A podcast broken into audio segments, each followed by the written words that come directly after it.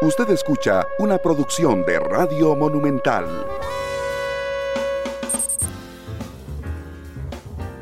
Monumental.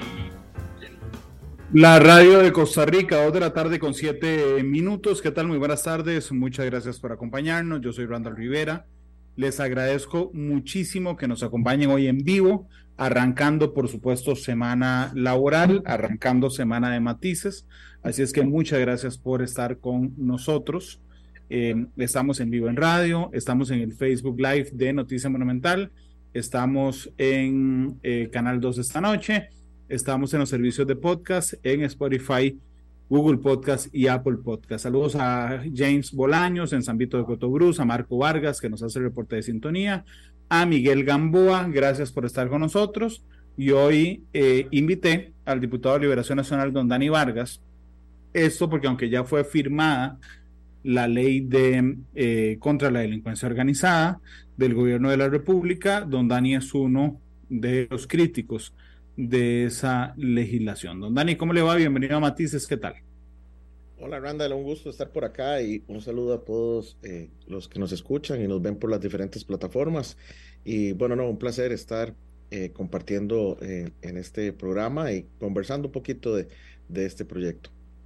Don Dani, mm, discúlpeme que le pida una, un statu quo en este momento, más allá de su posición, pero entiendo que la ley está firmada, está vigente. ¿Cuál es el statu quo de lo que hasta el 6 de mayo creo que fue firmado?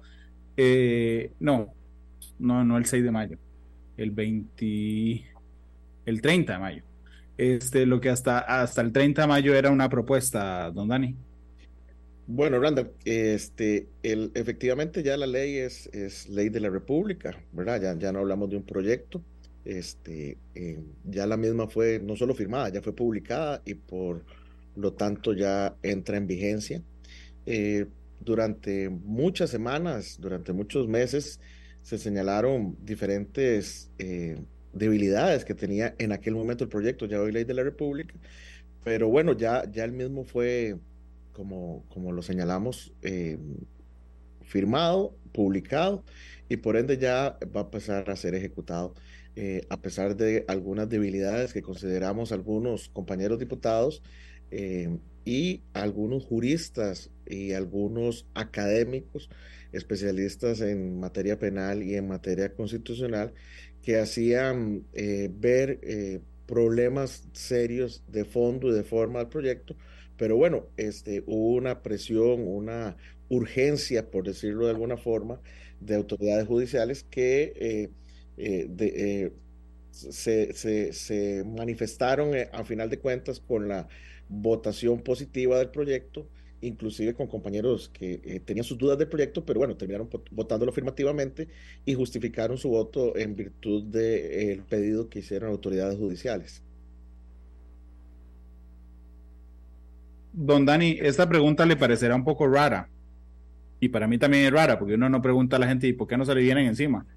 Este, pero en la discusión del proyecto, yo hice varios, yo hice varios programas respecto a eso, algunos con especialistas, incluso hubo un abogado argentino conmigo, especialista en, derechos humanos, que decía, los van a condenar en la Corte Interamericana en algún momento por esto. ¿okay? Hice algunos con la diputada Carolina Delgado, su compañera de fracción.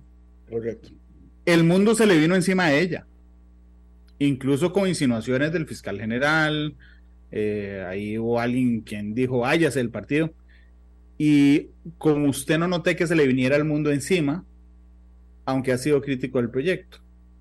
¿Me puede decir si es que asumió esa proactividad en contra del proyecto hasta último momento o a qué atribuye usted esa situación? Bueno, es una pregunta, eh, eh, he dado entrevistas a otros medios y creo que es una pregunta muy interesante la que usted me hace. Este, creo que hay varios aspectos.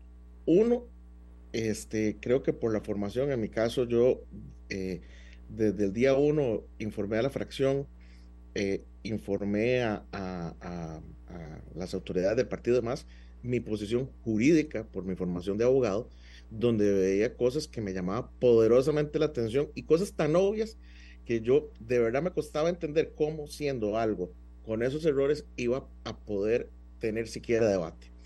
Entonces, mi posición fue esa, la asumí desde un principio.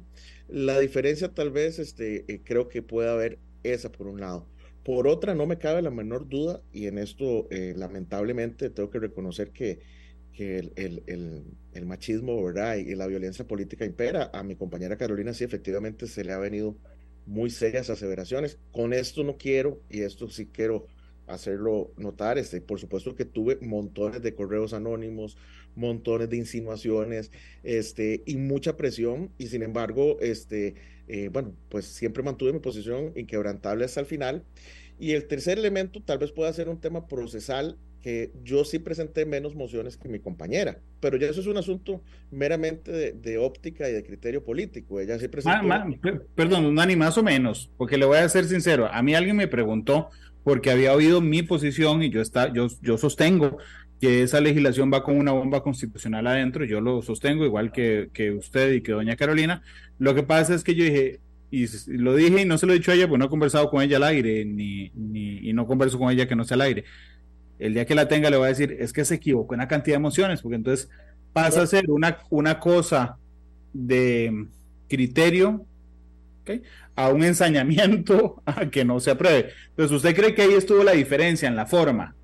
Creo que sí, pero lo hago muy respetuosamente porque no sé si el día de mañana yo en algún momento, porque e, eso es un debate de años, ¿verdad? De, de, la cantidad de emociones, si, si, cinco son muchas o mil son muchas, ¿verdad? O una es poca, ¿verdad? Dependiendo del enfoque. Pero sí creo que pasó un poco por ese filtro, este, porque en mi caso yo, pues, como vehementemente decido... Usted dejó que se votara.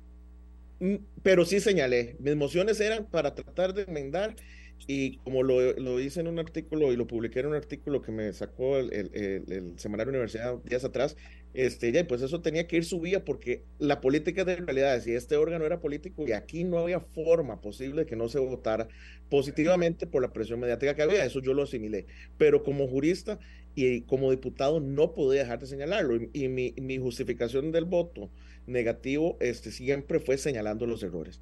Entonces, este, yo creo que esa fue, este, tal vez una diferencia entre, entre mi compañera y este servidor. Sin embargo, este, sí, sí fue mucha la presión, sí recibí muchísima carga eh, eh, de medios, de actores políticos, este, porque, bueno, eh, lo dije en el plenario, que pensaba diferente, este proyecto se convertía en villano.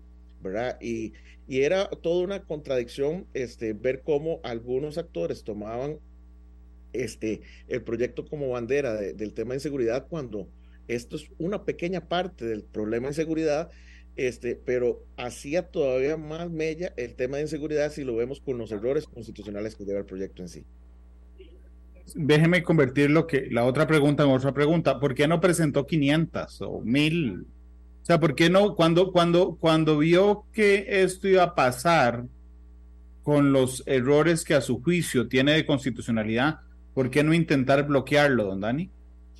Dos cosas, Ronald. Tal vez esto es un estilo eh, igual, este, hasta eh, eh, profesional. Igual yo, mis escritos de abogado, si los revisamos, yo puedo decirle que yo soy muy concreto y muy pragmático en lo que señalo. O sea, cuando, por ejemplo, este, este proyecto a, grosso modo, el artículo 34, que es el que habla de constitucional, lo de la retroactividad es muy claro, o sea, ninguna ley se puede dar carácter retroactivo y cuando dice ninguna es ninguna. Entonces, yo, no puedo desarrollar una tesis porque ahora me vienen a decir que el derecho subjetivo y que el derecho procesal, y bueno, ahí están las actas de la constituyente que me las volví a estudiar, y ahí discuten los, los, los asambleístas constituyentes de que, bueno, hagamos retroactiva tal, hagamos retroactiva. Entonces, al final, la conclusión fue ninguna ley retroactiva, ninguna. Yo, muy, muy de verdad, este, concreto, yo tal vez la cantidad de mociones, no sé si pudieron haber sido más o menos, pero lo que ocupaba señalar, lo señalé en las mociones y lo señalé eh, fundamentando este, mi voto. Eh, la cantidad, como le digo, eh, creo que fue la justa y la razonable, por lo menos en mi caso, para hacer ver los errores y las inconsistencias que tenía el proyecto. Sí, don Dani, yo, yo realmente en, en este tema, cuando uno, vamos a ver, es que no hay disculpen lo que voy a decir, no hay que ser un genio para entender que las leyes no pueden ser retroactivas. realmente no es una cosa así como súper complicada de entender. Este, mm, recibimos mensajes que yo, que yo, este, que yo leí al aire de muchos juristas que conozco y respeto. enormemente, profesionales, académicos, algunos de ellos que decían, es cierto. Este, de hecho, ahí estaba la jueza Rosaura Chinchilla. digamos que es una de las juezas, yo no la conozco, doña Rosaura, es una de las juezas más apreciadas del país diciendo, o sea, por Dios, eh, no pasa nada. De hecho, aquí, este, doña Carmen Azofeifa, por ejemplo, me dice, la ley no es retroactiva, pero para el caso de Diamante que no ha sido juzgado, la ley aplica. 500 mociones para decir solo eso me parece un absurdo. Vean, vean, que aquí, en justamente lo que dice Carmen, dice, la ley no es retroactiva, pero para el caso de Diamante que no ha sido juzgado, la ley se aplica.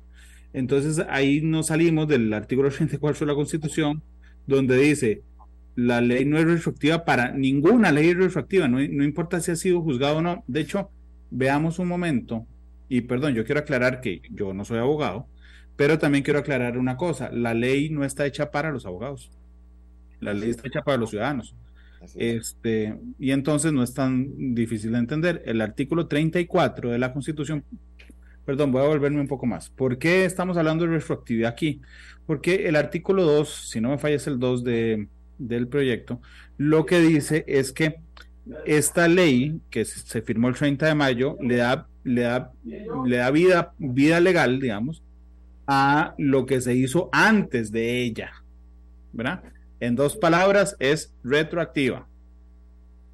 Y lo que dice el artículo 34 de la Constitución Política es lo siguiente. A ninguna ley, de hecho es muy cortito, a ninguna ley se le dará efecto retroactivo en perjuicio de persona alguna o de sus derechos patrimoniales adquiridos o de situaciones jurídicas consolidadas.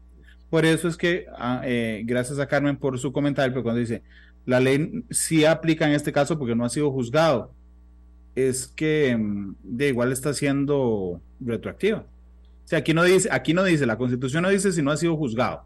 Dice, a ninguna ley se le dará efecto retroactivo en perjuicio de persona alguna o de sus derechos patrimoniales adquiridos o de situaciones jurídicas consolidadas, don Dani. Y es que es un proceso, vamos a ver, Randa, creo que, que, es parte de lo que usted dijo algo hace unos minutos que es muy importante, o sea, no hay que ser un genio, es más, no hay ni que ser abogado para poder leer un artículo que a todas luces la redacción es muy clara. Y cuando vemos la discusión, que eso fue interesantísimo estudiarlo, ellos discuten los constituyentes, bueno, podemos dar efecto retroactivo a esta, y entonces llegan a la conclusión de que no, que a ninguna. Y si usted ve ahí que efectos patrimoniales, o sea, esto, y yo lo señalé en el plenario, uno de los peligros más grandes es que abrimos una puerta que podemos hacer retroactiva de ahora en adelante leyes tributarias, leyes en materia de pensiones, o sea, podemos, partiendo del hecho de dejar pasar una retroactividad, podemos legislar en otras materias también de manera retroactiva con el pretexto de que esto urgía por un tema de seguridad ciudadana. Nadie está puesto al tema de seguridad ciudadana. Yo creo que ese es un flagelo que todos estamos comprometidos a combatirlo, pero combatirlo de buena manera. Y acá, acá hay un tema que, que a mí me pasó y es que, vamos a ver, esto no se puede medir porque es un tema constitucional, por el caso X, por el caso Y, por el caso de Pedro, por el caso de Juan, no. El tema es que acá, eh, eh, a la hora de opinar, que todos tenemos el derecho, pues pasa como en el fútbol, en la religión, en la política. Bueno, aquí digamos también se convierten muchos en abogados, aunque no hay que ser abogado para entenderlo, y se empieza a opinar en función de que, bueno, si para acá el caso, es para el otro. Es, es irrelevante cuál caso, o sea, yo ni idea tengo cuáles puedan ser procesados o no. Lo que sí tengo claro es que una ley que salga hoy no puede utilizarse para los efectos de casos anteriores, estén, estén este, ya iniciados o no, ¿verdad? Sí, dice, dice, ya, ya voy a leer porque entraron un montón de comentarios en Facebook. Yo busqué un criterio de la Procuraduría, que es el abogado del Estado. Digamos, es el, es el, es, es el Pepe Grillo que le dice, sí, sí, todo bien. No, por ahí no, eso, eso que estás haciendo está mal. La, la, este, la Procuraduría hace un estudio sobre la retroactividad. Y resulta que si hay una puertita que hemos abierto, digamos, en el, en la práctica, aunque la Constitución no la señala. Pero es contraria a esta. O sea, es completamente diferente a lo que estamos hablando. ¿Por qué? La Procuraduría dice, no toda situación de irretroactividad está prohibida. Y uno dice, wow, ahí ya, listo, se arregló. No, porque dice, la Constitución prohíbe dar efecto retroactivo a las normas. Ojo cuando digo normas, ¿verdad? No son solo las leyes, a las normas, cuando esta retroactividad produce perjuicio a una persona, afecta sus derechos patrimoniales adquiridos o situaciones jurídicas consolidadas. A contrario censo, lo que los abogados complican, pero es en contrario.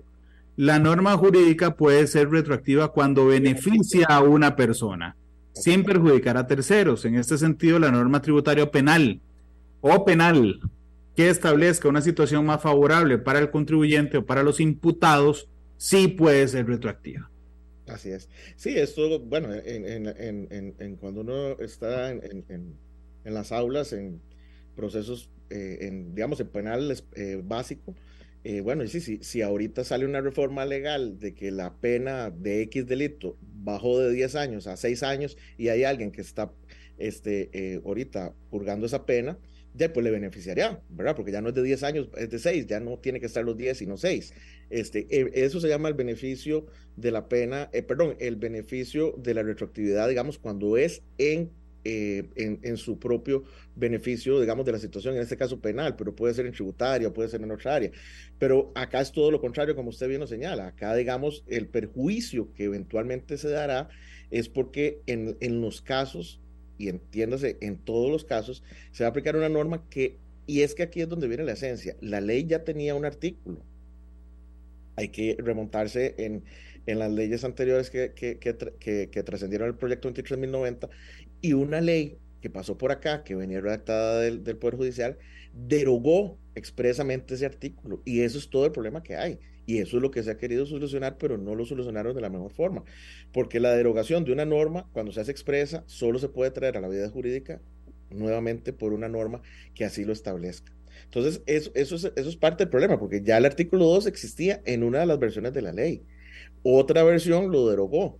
Y ahora, en lugar de volverlo a redactar, como, y es parte también del tema, el doña Carolina tenía un proyecto que sí, no, que sí reinsertaba la vida jurídica ese artículo, pero bueno, ese fue archivado y fue un poco, digamos, ahí la disputa política, por decirlo así, que hubo en comisión de que cuál proyecto sí era y cuál sí y cuál no. Pero es un poco la temática que se dio en este proyecto. Don Dani, pero vamos a ver. Si, si me salgo de la interpretación legal, que yo insisto, yo no soy abogado, digo, realmente lo que uno nota es que, y voy a hablarlo a lo tico, los diputados anteriores cometieron un error. En buen tico se la pelaron, dice uno cuando es un error sin, sin, sin ánimo de cometerlo. Los entendidos dicen que es que así venía del Poder Judicial. Ok, entonces, bueno, que se equivocaron, embarcados por el Poder Judicial. Entonces, claramente es un error que es feo, es impopular, porque derogaba una norma que es, que es para la lucha contra el crimen organizado. Entonces, eh, nosotros tiempo después, años después, le volvemos a dar vida jurídica, volvemos a establecerla, pero decimos, y aquí es lo peligroso, que esto tiene efectos hacia atrás y que entonces nunca estuvo derogada. Entonces, no sé, imagínense, hablemos de otra cosa, hablemos que sea delito la esclavitud, eh, que, que, la esclavitud esté, esté en vigente. Entonces alguien deroga la esclavitud y después la derogan y entonces vuelve a estar activa. Entonces, eso echa, por, eso echa por el piso un término que, que, es muy, muy, muy valioso y se llama seguridad jurídica. Utilicemos el ejemplo, yo con todo esto, bueno, en Costa Rica hubo pena de muerte y después se quitó. Bueno, que se interprete y que se traiga una ley de que diga que no, que nunca estuvo derogada y que vamos a aplicarla. Bueno, eso, eso es un tema de seguridad jurídica, que sería muy vendible porque ahora, bueno, no voy a entrar en ese tema de fondo, ¿verdad? Pero para mucha gente dice que la solución para resolver el país es traer pena de muerte, pero lo, cito coloquialmente el ejemplo porque, bueno, sería como traer algo que está así. Y aquí, Randall, es muy importante. aplicarlo, no solo traerlo, no solo traerlo, es, traerlo y aplicarlo. ¿Se acuerdan todos los que no les, no les eh, generamos la pena de muerte? Ahora sí. Ahora sí se la vamos a aplicar. Al paredón. Sí, no, era que estuvieran 35 años, nos equivocamos, habría que este, aplicarles. Pero, y es importante, Randall, señalar algo, que es que este error, no, eh, yo cuando me entero del proyecto y demás, viene por darnos cuenta de sentencias de altos tribunales, de tribunales de apelación, donde liberaron, porque se vieron en esa condición, porque existe la figura del prevaricato, que entonces un juez llega y dice, ¿cómo voy a resolver yo una apelación con una norma que no existe? Y así lo, especificaron claramente tribunales de apelación y, ahí es donde uno, el mismo Poder Judicial, en, su, en la parte de la judicatura, empezó a enmendar el error. Entonces, ¿qué es lo que pasaba? Acá en la Asamblea teníamos que enmendarlo ya en la ley, no en la interpretación del juez, ¿verdad? Por, por el principio de independencia del juez. Entonces, cuando, cuando nosotros tenemos las sentencias, y hubo varias sentencias, usted mencionó ahora una, por ejemplo, doña Rosaura, que yo manifesté la valentía de doña Rosaura, y cuando digo valentía es porque es una jurista en todo el sentido, porque no solo utilizó, usó los fallos en el sentido eh, pragmático de lo que dice la ley, sino que escribió académicamente y defendió la tesis, este, eh, a pesar de que los magistrados, algunos y algunas autoridades judiciales estaban en contra, y ella muy valientemente, desde su posición académica, desde su posición como jueza, lo hizo, al igual que otros jueces también lo aplicaron. Creo que don Alfredo Chirino, que era, yo, yo sé quién es don Alfredo por cuando era, es catedrático, pero era director de la escuela judicial cuando yo empecé a, a, reportear. Es otro que ha, que ha señalado abiertamente. Alfredo manifestó eso ante una consulta de una diputada compañera de acá. Este, Alfredo es parte del Instituto de Investigaciones Jurídicas de la UCR y, y documentó donde señala claramente que esa ley tiene efectos retroactivos y por lo tanto es inconstitucional. Pero bueno, lo hizo Rubén Hernández, lo hizo Alfredo Chirino y lo hicieron otra serie de, especialistas este, connotados y jueces, que es, digamos, una de las cosas que más llama la atención. Cuando usted ve lo de la academia y cuando ve lo de, lo de la judicatura, llama mucho la atención. Yo en esto, Randall, me puse a estudiar un poco y, encontré una teoría que se ha dado en otros países, que, se, que hay literatura al respecto, que se habla de derecho penal de urgencia y es, es una tendencia de que cuando los sistemas eh, de justicia son débiles, como está pasando en Costa Rica, que hay mucha impunidad, que anda mucho delincuente suelto, el sistema busca, busca, busca medidas rápidas, urgentes para hacer represión. Pero el problema es que ha pasado en otros países, y hay literatura que así lo menciona, Argentina, México, por ejemplo, donde es peor el remedio que la enfermedad. ¿Por qué? Porque salen normas muy rápido, muy, muy, muy, muy alambicadas, muy, muy este, cuestionadas y empiezan a aplicarse. Pero el problema, que es lo que, y con esto quiero pasar al otro punto, es que después un tribunal, entiendes, una corte internacional, en este caso la que nos corresponde a nosotros, que es la Corte Interamericana de Derechos Humanos, es la que va a terminar enmendando el error. En este caso yo tengo la esperanza de que en algún momento la sala pueda este, hacerlo, eso ya le tocará a los que tengan algún interés mediante una acción y demás, ¿verdad? Que pueda reivindicar y, y, enmendar el error. Pero bueno, si no lo hiciese así, si la sala este, tomara alguna interpretación ahí, creo que como decimos popularmente, más que jalada del pelo, este, le tocará a la Corte Interamericana, ¿verdad? Ahorita no puedo decir que va a ser la Corte porque todavía está el filtro constitucional de la sala. Eh, porque el, proyecto nunca fue consultado, no tuvo las firmas para consultarse. El proyecto tuvo una consulta corte plena, pero no es una consulta eh, con filtro constitucional, es una consulta administrativa que era eh, obligatoria. Pero bueno, si no lo hace la sala, será la Corte Interamericana. ¿Y cuál es la consecuencia que también advertimos? cuando la Corte Interamericana interviene, como ha pasado en Costa Rica, que ha sido condenada por otras situaciones, no solo viene a enmendar el error del, del defecto jurídico, sino que le hace una condena al Estado, que esa condena es pecuniaria, pecuniaria, es decir, es económica. Entonces ahora podemos estar expuestos a que personas indeseables, porque en algunos casos son personas que están en procesos eh, de, delitos muy serios, de crimen organizado, no solo se tengan que liberar en algún momento, sino que el Estado tenga que indemnizarlos por haber utilizado una norma mal. Dice aquí en Facebook. Nos saluda, vamos a ver, don José Vidal Monge en Curriabat, don Luis Flores en Cartago, don Alfonso, don Adolfo Lizano, don Leo Parra en Carretera, Mariano Rodríguez, Fernando Ramírez. Guachi hace una pregunta que ya, digamos, lo, adelantaba don Dani, y es, ¿la sala constitucional ya se refirió al proyecto? A mí, a mí, don Dani, me llama la atención dos consultas que se hicieron. Una a corte plena, que yo no entendí por qué a la corte plena, sino al, en lugar de la sala constitucional, eh, porque era como disfrazar de consulta constitucional una consulta que no era constitucional. era preguntarle a la corte cosas que había que preguntarle a la sala. Y otra, otra consulta que se le hace a la Procuraduría, que nunca le preguntan si es constitucional. Sí, Brother, ahí tal vez, y es que es parte, digamos, del, del procedimiento parlamentario. En comisión, si revisamos en comisión el proyecto original, inclusive se hacen consultas que nunca fueron contestadas. En comisión, el segundo texto sustitutivo y el primero tienen observaciones de servicios técnicos donde dicen que el proyecto está mal, ¿verdad? Pero sigue el proyecto adelante. El proyecto, cuando se dictamina, se, a nivel del procedimiento, la única consulta que se hizo fue a corte plena ¿Por qué? Porque se determinó en ese momento que solo la Corte Plena. Y por esa razón fue que, como se había dictaminado en Corte Plena, ahora en proceso abreviado, se tuvo que volver a consultar, pero es una consulta estrictamente administrativa. Era que si el proyecto tiene alguna implicación administrativa en la organización del Poder Judicial, es decir, que si pueden crear los tribunales de crimen organizado, que sea presupuesto, que o sea, es una consulta de índole administrativo, no de índole ni constitucional ni jurídico como tal, no lleva ningún análisis. Evidentemente, eso es, es, una debilidad este, para eh, el proyecto en sí en cuanto al fondo. Y esto me lleva también a, que, bueno, yo, yo quiero ser vehemente en esto. Yo, y ahí está, eh, constan los expedientes, yo en, en, la comisión insistí en traer acá a doña Rosaura Chinchilla, a don Fabián Bolio, a don Rubén Hernández, a especialistas a que pudieran explicar en comisión.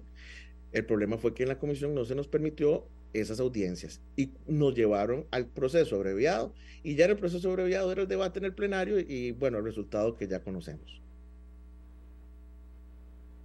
Y en el tema, bueno, vamos a ver, si había, si hay tantas observaciones, ¿por qué tan pocos diputados brincaron, don Dani? Yo en algún momento dije, mira, será facilísimo obtener 10 firmas para la consulta. Bueno, don Randall, es que parte del derecho de urgencia, el derecho penal de urgencia, dice la doctrina, es que es un tema que ya hay que, vamos a ver, te pone en una condición, en el caso de los legisladores, este, em, lamentablemente que si usted no apoya la tesis, se va a ver, este, eh, em, como nos pasó en este caso a Carolina y a mí, nos vamos a ver bombardeados mediáticamente. ¿Por qué razón? Porque, bueno, en plena discusión del proyecto, ya ahí, acá, en los últimos tres meses, no sé cuántos crímenes hay al día, problemas de narco eh, y demás. Entonces, la presión es mucha de señalarlo. Acá hubo compañeros, me reservo los nombres por respeto a ellos, pero hubo compañeros que me decían, tienes toda la razón, el proyecto está mal, pero bueno, ¿qué vamos a hacer? ¿Qué vamos a hacer? Hay que pasarlo. Y yo les decía, bueno, pero por lo menos señálenlo. Y bueno, no todos se atrevían porque la posición, aquí la posición siempre era decir, vamos a votar el proyecto positivo porque el fiscal que estuvo ahí en el plenario, don Carlos, y el presidente de la corte, el señor magistrado este, Orlando Aguirre, estuvieron y nos pidieron que se votara. Bueno, yo respeto muchísimo la institucionalidad, respeto muchísimo al señor fiscal general, al presidente, pero yo no puedo dejar de señalar los errores y yo no puedo dejar, eh, no puedo votarlo de esa forma. Igual respeto a los demás compañeros que lo hicieron de esa forma, con la este, eh, em, salvedad de que algunos, cuando justificaron su voto, fue interesante en, en, el, en, el, plenario porque lo hicieron ver de esa forma, que votaban positivamente porque el fiscal lo pidió. Entonces vean qué interesante. Eh, muchos justifican su voto con eso con la petición del fiscal general, no con argumentos sólidos, con argumentos jurídicos de que la ley tenga una, eh, un fondo o un, o, un, o, un, o un, bien común, en este caso, ¿verdad? que es lo que persiguen todas las leyes. Y a los que nos tocó entonces justificar el voto en contra, pues lo hicimos de una manera precisa, con errores, eh, eh, señalando los errores, en el caso, este, argumentando los, los visos de constitucionalidad y demás, y argumentando muchísima con muchísima precisión, perdón, este, eh, sentencias de los propios tribunales de justicia y criterios académicos de los más connotados juristas eh, nacionales e inclusive internacionales en alguna medida. ¿Pero cuántos votaron en contra, don Dani? Solamente Carolina y yo. Dos. Solamente Carolina y yo, sí. No les alcanzaban los votos. No, y no alcanzaban las para las 10 firmas. las firmas, las firmas, no los votos. Aquí, hay, un detalle interesante. Mañana, creo que mañana es, hoy es 5, mañana es, el miércoles, en apariencia, este, el fiscal había dicho que el miércoles era un plazo, este, o sí o sí, porque si no estaba la ley para el miércoles, se iban a liberar este, una serie de cabecillas eh, de crimen organizado. Yo no tengo, y, es información que me imagino, obviamente no tenemos las fechas de, de, los casos ni de cuáles eran, pero bueno, el miércoles en teoría van a extender, si el fiscal dijo, ¿verdad? Van a extender eh, prisión preventiva a no sé cuántas decenas de crímenes, eh, de, de, de, de personas que están en temas de crimen organizado. Lo que generarán las primeras acciones en la sala. supongo que sí, supongo que sí, pero sí es interesante ver, porque sí, digamos, con el respeto de los otros compañeros que votaron positivo, era porque sí se les puso un plazo. Si la ley no está en ejecución el 7 de junio, acá se van a liberar no sé cuántas decenas. Este, yo no entré en detalle a investigar, este, eh, cuántos eh, son los, los, los, que se hizo eh, mención. tengo entendido que el fiscal no pudo precisar mucho. Sin embargo, la semana pasada, varios casos se les extendió la medida sin esta ley. Hace poco se liberaron otros sin esta ley. O sea, el tema de la independencia del juez sigue teniendo una relevancia porque no precisamente una medida cautelar va a extenderse o no por una ley que entre como esta. Entonces, pero vamos a ver, eh, posiblemente el miércoles, yo me imagino que el miércoles alguna noticia va a haber de que dos o tres casos este, se extiende prisión preventiva ya utilizando la ley. Si no es así, don Randall, yo creo que el fiscal este, eh, dio un dato erróneo, pero eh, el miércoles muy posiblemente vamos a ver en algunas noticias de que X o Y casos, no sé cuáles, no, preciso, ni, ni, tengo información, pero debería extenderse y es decir, el miércoles estaría estrenando la ley. Sí, lo que pasa es que estrenar la ley significa también abrir la posibilidad de atacar la ley. Este, porque, digamos, podríamos entrar en que alguien que esté en desacuerdo, usted, doña Carolina, con la ley aprobada podría presentar una acción de inconstitucionalidad ya. Lo que pasa es que tendría que hacerlo por una cosa de intereses difusos.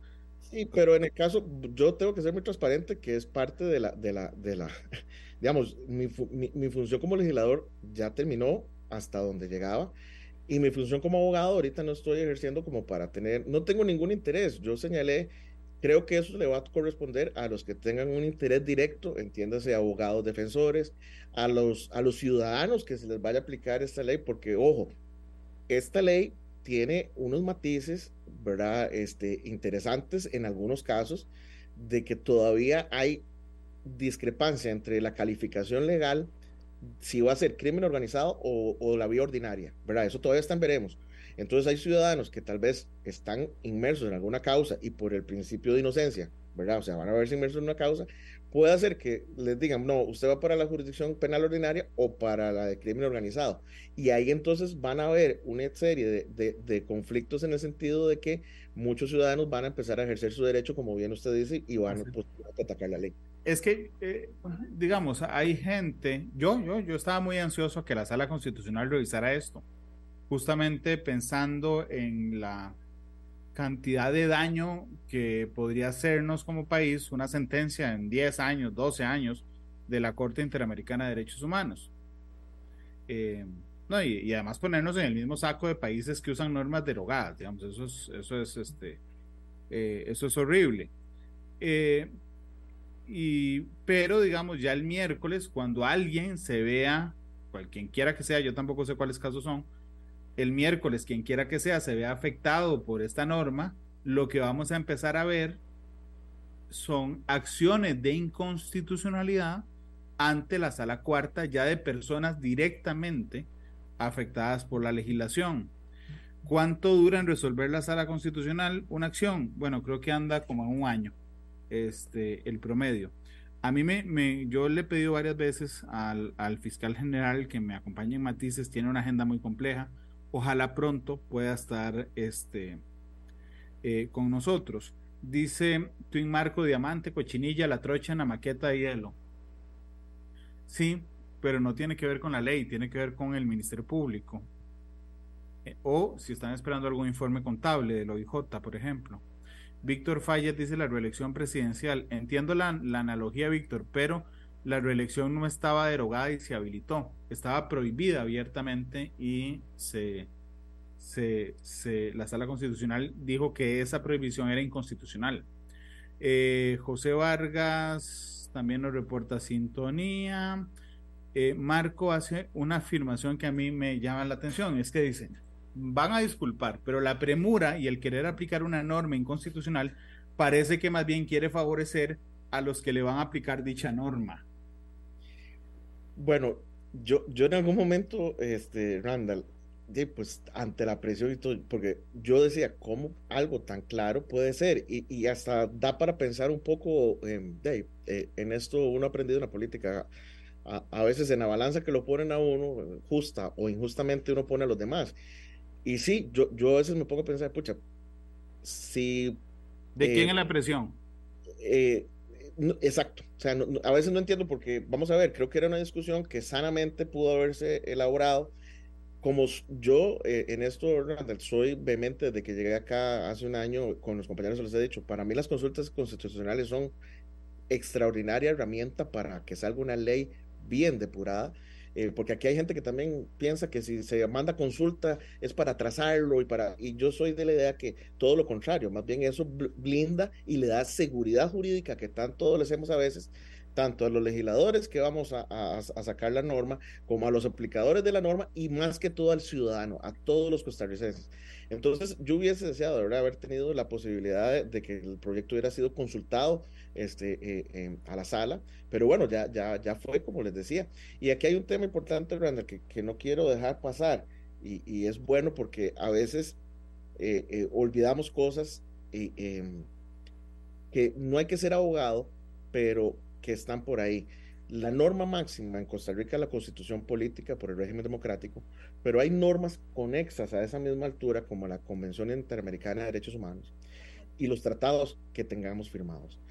Es decir, tan, el tema es tan de eh, importancia constitucional como de importancia de, de derechos humanos, en este caso de la Convención y de la Corte. Y hay un informe del año 2022 que salió en meses atrás, creo que en marzo o abril, que ya conocía de que había una norma que estaba siendo aplicada, eh, eh, siendo derogada. Pero el decía, bueno, hay unos proyectos que van a enmendarlo. Es, el informe, es el informe de la comisión. De la comisión. De ese informe hicimos un programa con un abogado argentino muy bueno, este, que preveía, ojo, o lo arreglan o van a ir condenados en algún momento en, en, el país. Pero sí, efectivamente, el, el capítulo de Costa Rica ya advertía que estábamos usando normas derogadas. Correcto. Con esto que quiero decir, que porque yo lo hice ver o sea, la comisión no va a hacer esa advertencia, hay que saber leer entre líneas, o sea, la comisión algo sabe, le llegó la información, este, algo sabe la, comisión, entonces ya dijo, bueno, pero hay formas de arreglarlo y están en asamblea. Lo que la comisión no sabe es de que la forma en que se arregló fue a mi criterio, la forma en que más se pudo desarreglar, por decirlo coloquialmente, porque yo, lo que me imagino que la comisión señalaba era que, bueno, que estaba la oportunidad de enmendar el error volviendo a traer a la vida jurídica la norma. Y claro, pero entonces, perdón, don Dani, si lo hablamos a calzón quitado, vamos a ver, la erogatoria involuntaria, dicen los, los, los actores, que se hizo de de, por ejemplo, la posibilidad de, de hacer intervenciones telefónicas en casos de delincuencia organizada, beneficiaba a gente indeseable. ¿Ok? En eso estamos todos de acuerdo. Pero el arreglo, este arreglo que hicieron, también va a beneficiar a un montón de gente indeseable. Tal vez más que la otra derogatoria y los beneficia, vamos a ver, yo quisiera, es más, eh, un día eso le decía a una buena amiga, yo es, de las pocas cosas que no quisiera tener razón es en esta, ¿verdad? Este, eh, eh, pero creo que lamentablemente no solo los va a beneficiar, sino que les va a dar hasta un premio económico, ¿verdad? Que es la indemnización. Y como usted bien lo dice, son personas indeseables, son gente que está bajo ese filtro de crimen organizado, gente que está en procesos de, de que han habido asesinatos, que han habido secuestros, etcétera, etcétera, y que son un perjuicio y que son una enfermedad que deteriora la, la, sociedad costarricense. Eh, acá todos tenemos un fin en común y es combatir la delincuencia. El tema es que si no somos precisos, podemos hacerle más daño a la sociedad costarricense sacando normas que después eh, vengan a crear más problemas. De hecho, yo lo he dicho, esto es un tema que, que ahí está. Hay jurisprudencia, eh, cuando hay jurisprudencia, es de a nivel de tribunales, y, perdón, de, de, juzgados y de tribunales, ¿verdad? Encontrada ya por la aplicación. Ahora, con esta norma, creo que va a generar todavía más caos este, eh, eh, en el tema. dice Keylor, y lo traigo a colación al propio Keylor Rodríguez, dice una cosa es buscar mejorar la ley, don Dani, y otra atravesar el, con el monto de emociones que hicieron. ¿Cómo lo defienden? Adelante. Bueno, usted mismo me preguntó que si me faltaron o no, yo, eh, emociones, ¿verdad? Yo, yo en realidad, este, como le digo... ¿Cuántas presentó usted? Yo presenté en comisión, que me parece que en comisión era donde, donde en comisión presenté alrededor de 70, de las cuales eran como 12 de traer gente a exponer. O sea, cuando digo es de traer especialistas constitucionales, penalistas y demás. Ah, pero eso era en comisión. En comisión. Ah, no, en plenario presenté nueve y de las nueve eh, retiré dos y de las que quedaron me aprobaron una. Este, eh, fue la única aprobada, ¿verdad? Que era un tema ahí de, forma y el resto fueron rechazadas, lo cual creo que, que es un número por lo menos razonable. Eh, no sé si hubieran sido más o menos. Yo con esas por lo menos expuse mi posición. Este, con respecto a lo de la compañera, pues como le digo, ella está en su derecho. No sé, en su exposición lo hizo claramente, ¿verdad? y señaló cada uno de los puntos que ella creía que hacía la mejora. Sí, yo con el fin de ser justo uh, con Keylor, Keylor es el que, la, los que la que los presentó fue Carolina Delgado. Yo también creo, igual que usted, aunque yo esté de acuerdo en que la norma es inconstitucional, yo no estoy de acuerdo. O sea, cuando uno no está de acuerdo en algo, puede presentar los argumentos, pero tiene que respetar a las mayorías. Así es que bueno. Yo, yo, yo, bueno, es todo un tema. Yo con Carolina, que tengo una extraordinaria relación, este, como compañeros de partido y como compañeros diputados, yo inclusive en algún momento yo le hablé, yo le dije, bueno, vos y yo somos los únicos que estamos pensando de esa forma. Yo voy a, presentar esta cantidad, ella no me dijo en, su momento cuánto ibas a presentar. Cuando ya las presentó, yo, y eso ella lo puede decir, yo respetuosamente le dije, mira, ¿no te parece que es un poco este, eh, exagerado el número y reconsiderarlo.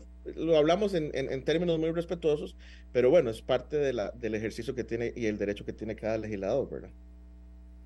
Son las 2.49. Permítame ir a la pausa comercial. Eh, vamos a la pausa, la única, regresamos los últimos dos minutos del programa y así don Dani Vargas, el diputado de Liberación Nacional, pues pensará también la canción que pedirá al cierre de matices. Son las 2.49, vamos a la pausa y volvemos. Monumental. La radio de Costa Rica, 2.53. El diputado de Liberación Nacional, Dani Vargas, me acompaña esta tarde. Eh, don Dani, usted me ha dicho varias veces que recibieron fuerte presión mediática lo que significa de los medios de comunicación o a través de los medios de comunicación. Sin embargo, haciendo una reflexión, yo quisiera repreguntarle, ¿en serio era una presión mediática o más bien era una presión judicial? Porque digo, entre, no sé, que la nación se reó y dijeran que era necesario probarla, a que el fiscal general le dijera que el 6 de junio iba a liberar un montón de gente, tal vez pesó más la, presión judicial, don Dani.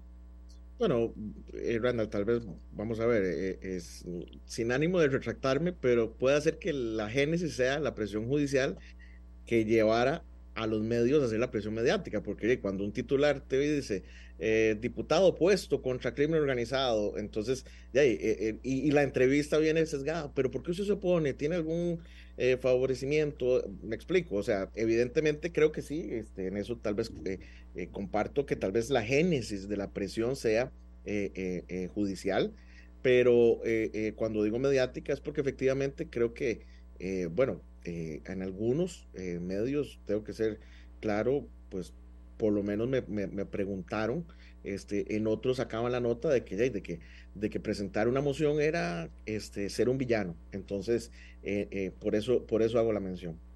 La presión fue el fiscal general, la presión más importante fue del fiscal general.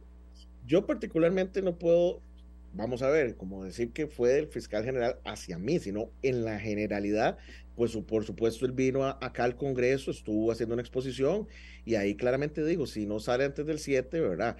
Igual vinieron acá una serie de veces él con, con, con el presidente de la Corte, ambos. Eh, eh, en algún momento, este, don Rodrigo Arias, que ha sido este, uno de los más vehementes en el tema de seguridad ciudadana este, y que eh, abogó por, por este y otros, otra serie de proyectos, recibió la, a, don Orlando y a don Carlos y, pareciera que venía de ahí. Y, y, con esto quiero también ser totalmente honesto y transparente. Eh, pues en los zapatos de ellos tal vez ellos ven de que tiene que ser una salida. Yo no, no, voy a entrar a, a, ponderar eso. Yo desde mi posición de legislador lo que tengo que velar es de que la, la norma mm. esta, cualquier otra salga de la mejor forma, ¿verdad?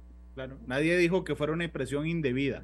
Nada más. no, no, no, no, no, no, me refiero, me refiero en el sentido de que este, desde los zapatos de ellos tal vez este, eh, necesitaban algún tipo de, de, de, de, documento, en este caso una ley de que les dijera, bueno, vean, estamos haciendo esto y con esto vamos a solucionar. Yo les entiendo que esta pueda ser una, una forma de, de tratar de reivindicar, como le decía yo en un principio, las autoridades eh, eh, judiciales eh, también están bajo mucha presión por toda la ola de delincuencia.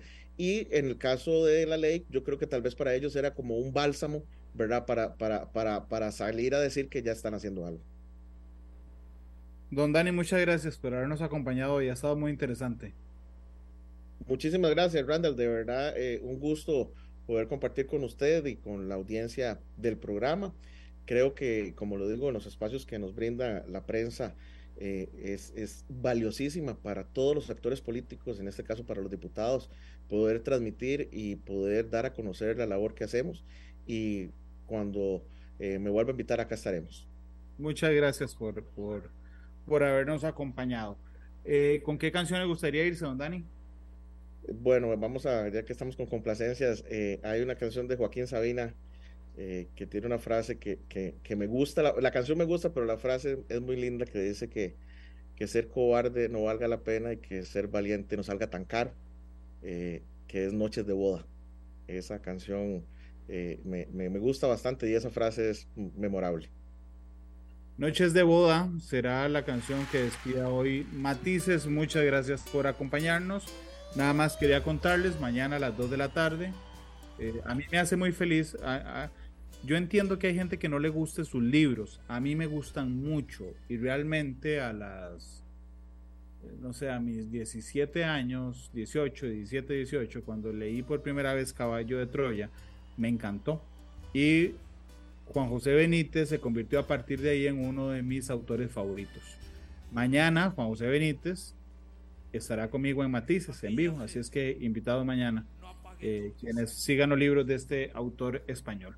2.58, el maestro Sabina de Matices. Feliz tarde, hasta luego. Este programa fue una producción de Radio Monumental.